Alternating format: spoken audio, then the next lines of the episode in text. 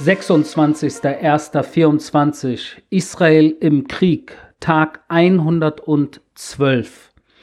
Und Israel im Krieg nicht nur hier an den Grenzen äh, um Israel herum und teilweise sogar im Landesinneren natürlich, weil natürlich nach wie vor Raketen auf Israel abgefeuert werden, wie vor wenigen Minuten, sondern auch, äh, und das vor wenigen Minuten aus dem Gazastreifen, ja, auch nach dreieinhalb Monaten gibt es Raketenbeschuss aus dem Gazastreifen auf Israel, sondern äh, Israel auch im Krieg äh, international. Und zwar am Internationalen äh, Gerichtshof in Den Haag. Äh, wie ihr wisst, äh, ist vor einigen Wochen eine Klage eingereicht worden am 23.12.23, äh, in dem Südafrika Israel beschuldigt hat, einen Völkermord zu begehen an den Palästinensern.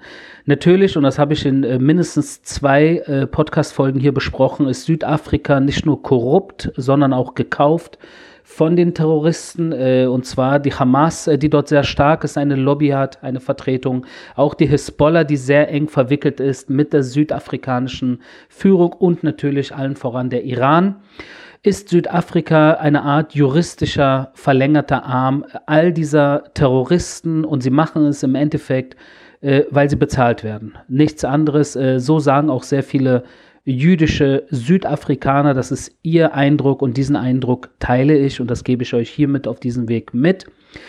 Und nach wenigen äh, Wochen, wo natürlich äh, diese Anklage dann, äh, nachdem sie erhoben wurde und geprüft wurde, gab es jetzt vor wenigen Minuten das Urteil.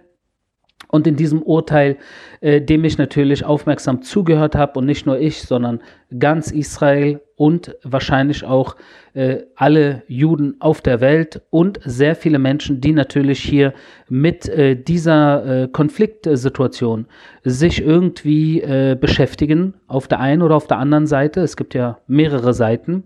Jedoch war es ein interessanter, eine, eine interessante Anklage, die natürlich vollkommen aus meiner Sicht sowieso und ich hoffe auch aus der Sicht von vielen von euch eine komplett, ein komplettes, naja, nicht wirklich Versagen des Systems ist.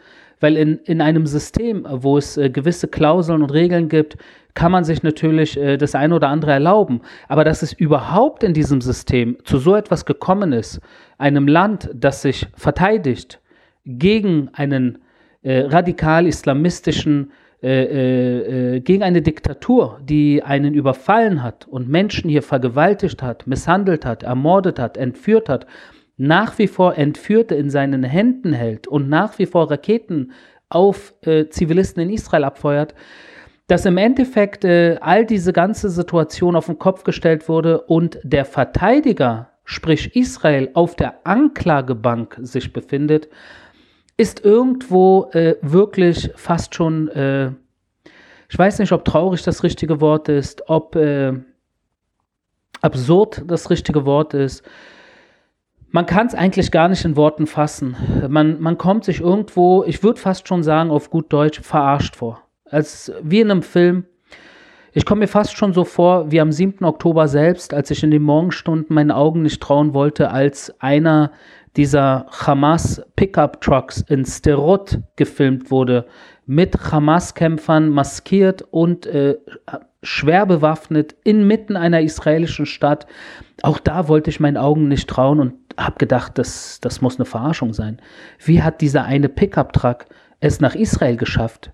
Dieser eine Pickup-Truck, habe ich gedacht weil natürlich in den Morgenstunden das Ausmaß der Katastrophe überhaupt noch nicht bekannt war und wir hier alle irgendwie peu à peu mitbekommen haben, dass das ein riesiger Überfall war und es äh, absolut keine Verarschung war, dieser eine Pickup-Truck.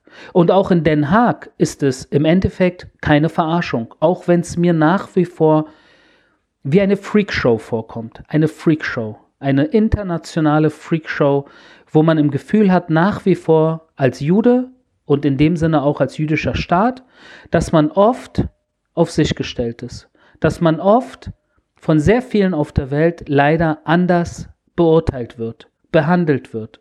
Und das sehen wir an diesem Urteil auch. In diesem Urteil kam in einer ungefähr einstündigen Ansprache äh, der äh, Vorsitzenden dieses Gerichtshofes, der Präsidentin, gab es nur einen einzigen Satz zum 7. Oktober. Nicht mehr.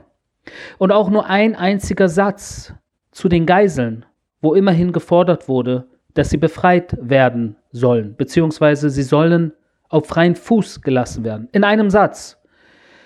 Aber der Rest, der Rest dieser einen Stunde hat sich natürlich einzig und allein um das von Israel begangene Vorgehen jeglicher Hinsicht äh, gedreht und gehandelt. Und das äh, natürlich auch äh, mit allen möglichen äh, Dingen, die man da natürlich in den Ring geworfen hat, angefangen mit, äh, dass, äh, dass wir äh, anhand von Politikern, die hier die eine oder andere teilweise wirklich absurde und auch unter, unterirdischen Dinge hier von sich gegeben haben, um hier natürlich in Israel ihre eigene Fanbase und Blase anzusprechen und bejubelt zu werden äh, gab es hier einige Politiker, die leider äh, ein Stück weit sich zu weit aus dem Fenster gehangen haben äh, und ihre Zunge nicht zügeln konnten und das natürlich dann auch Teil dieser Anklage wurde. Äh, dass die israelische Armee anscheinend äh, flächendeckend äh, dort Dinge macht, die in Richtung zumindest eines Völkermordes hinweisen könnten, dass die humanitäre Situation dort eine Katastrophe sei und dass die Menschen dort aus ihren Häusern gehen mussten und dass die, die Leute dort in einem unbewohnbaren Gebiet wohnen würden und so weiter und so fort. Und das alles natürlich gesagt, ohne das Wort Hamas in den Mund zu nehmen, sondern es dreht sich ausschließlich um Palästinenser und palästinensische Zivilisten. Und das ist natürlich bitter, weil da äh, spielt in dem Sinne die ganze Welt äh, das Spiel der Terroristen mit, wo die Terroristen im Gazastreifen und an anderen Orten auf der Welt genau dieses Spiel mittlerweile kennen, verstehen und die Welt für ihre Zwecke missbrauchen indem sie äh, äh, die Welt, äh, sage ich jetzt mal, äh, das Thema Zivilisten besprechen lassen, während sie außen vor stehen. Sie nicht auf der Anklagebank stehen, auch sie überhaupt nicht als Thema behandelt werden. Das liegt unter anderem daran natürlich, dass Palästina an sich so als Staat nicht äh, wirklich existiert und der Gazastreifen oder Hamastan auch nicht Teil äh, der internationalen äh, Ordnung ist und ganz bestimmt auch nicht irgendwelche UN-Klauseln äh, unterschrieben hat und deshalb auch nicht wirklich äh, auf die Anklagebank äh, gesetzt werden kann von vornherein nicht. Und deshalb ist das an sich schon eine äußerst absurde Situation, dass äh, die Hamas und seine Hintermänner natürlich ein Land auf dieser Welt gefunden haben, in dem Sinne Südafrika und das natürlich auch vorher geplant. Äh, kann mir niemand erzählen, dass das eine spontane Nacht- und Nebelaktion der Südafrikaner war, die einfach mal so am 22. Dezember überlegt haben, naja, reichen wir morgen eine Anklage am Internationalen Gerichtshof ein. Nein, sowas macht man nicht über eine Nacht, auch nicht über zwei Nächte und auch nicht über zwei Wochen und auch wahrscheinlich nicht über zwei Monate, sondern das ist eine von langer Hand angelegte äh, Situation. Und da äh, befinden wir uns als kleiner Staat Israel natürlich immer wieder irgendwo äh, in einer Situation, wo wir uns erklären müssen und rechtfertigen müssen und nach wie vor verteidigen müssen. Und das ist äh, wirklich bitter, weil wir alle haben hier in Israel natürlich äh, nach wie vor äh, Beerdigungen, äh, die jeden Tag stattfinden. Wir alle haben hier immer noch Menschen, die hier evakuiert wurden äh, vor dreieinhalb Monaten oder in den letzten Monaten und immer noch nicht in ihren Wohnungen zurückkehren können. Das sind über 100.000 Menschen. Wir alle haben hier nach wie vor Soldaten, die im Kampf sind und äh, man um sie Angst hat. Wir alle fiebern mit, wie es den Geiseln geht und wann wir sie endlich wieder haben, zurückhaben können. Äh, und das alles natürlich, äh, wo es intern, und das habe ich gestern gespringen, sogar eine Diskussion gibt, warum wir im Krieg auch noch humanitäre Hilfe unseren Feinden liefern. Sprich, es geht im Endeffekt ja in einer Diktatur nicht alles in die Hände der Zivilisten, sondern in einer Diktatur herrscht die Diktatur und natürlich äh, äh, leiten sie da einiges an sich selbst ab. Das heißt, wie ich gestern im, im Titel der Podcast-Folge gesagt habe, mit der einen Hand bekämpfen wir die Hamas, mit der anderen Hand füttern wir sie. Und das ist absurd und ich kenne keine andere Situation auf der Welt, wo ein Krieg so geführt wurde.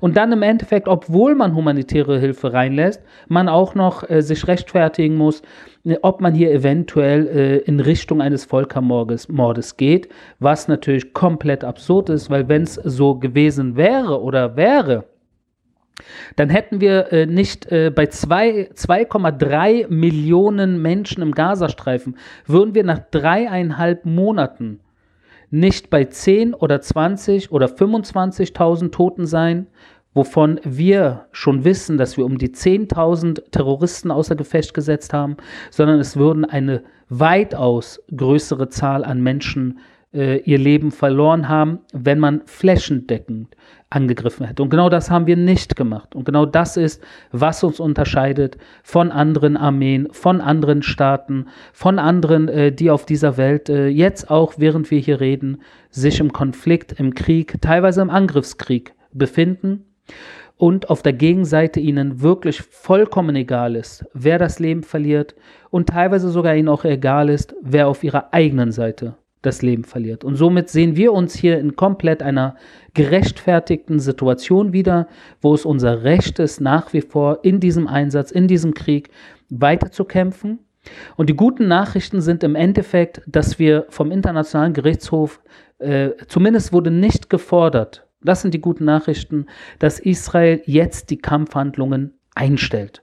Das wurde nicht gefordert. Auch das hätte kommen können. Es wäre dann natürlich keine verbindliche Forderung gewesen, aber wenn so etwas international gefordert wird, äh, dann könnte das äh, sehr schwierig werden, hier die Kampfhandlungen fortzusetzen, äh, weil man natürlich nicht irgendwie als Nordkorea hier wahrgenommen werden will, äh, insbesondere nicht von unseren Freunden. Und deshalb ist das ein ganz, ganz wichtiger Punkt. Der Internationale Gerichtshof hat nicht gefordert, dass Israel die Kampfhandlungen einstellen sollte, sondern sie fordern im Endeffekt, dass wir nach wie vor humanitäre Hilfe reinlassen, was wir eh schon machen, diese humanitäre Hilfe erhöhen dass wir darauf acht geben, dass Politiker, äh, die irgendwie äh, mit äh, absurden äh, Behauptungen daherkommen, äh, dass man sie äh, zügelt und eventuell sogar bestraft, kann man d'accord mit sein, habe ich persönlich kein Problem damit. Und in einem Monat soll Israel einen Report vorlegen, einen Bericht indem wir äh, äh, darauf hinweisen und erklären und äh, veranschaulichen, wie wir in diesem Monat jetzt äh, die humanitäre äh, Katastrophe im Gazastreifen vermeiden, während wir den Krieg fortsetzen. Sie haben in einem Nebensatz, wie ich äh, direkt am Anfang dieser Folge gesagt habe, erwähnt, dass Sie fordern, dass die Geiseln auf freien Fuß gelassen werden. Sie haben leider mit keinem Wort erwähnt, dass das Rote Kreuz bis jetzt nicht eine Sekunde die Geiseln besuchen äh, durfte. Auch das natürlich ein Problem. Und bei dieser einen halbsätzigen Forderung in einer Ansprache von einer Stunde geht natürlich diese Forderung komplett unter. Und das, obwohl die Ursache dieser jetzigen Kriegssituation in erster Linie der 7. Oktober, der Mord und die Entführung von Israelis ist. Und all das, all das, was die Ursache ist, geht komplett unter. Und das an sich ist schon vollkommen krank. Und deswegen nenne ich es natürlich eine Freakshow, eine internationale Freakshow, wo man teilweise vor, der, vor dem Fernseher sitzt und seinen Augen nicht glauben will. Doch wir leben in dieser Welt, wir leben in dieser Realität und man muss irgendwie in dieser Realität äh, versuchen, äh, das Beste draus zu machen. Und das Beste, was wir jetzt draus machen in Sachen Südafrika ist, und das äh, die, die nationale Fluggesellschaft Israels El Al, dass wir ab dem 1. April keine Flüge mehr mit El Al nach Südafrika anbieten werden. Das war mein täglicher Kriegsbericht aus Israel. Wir hören uns morgen.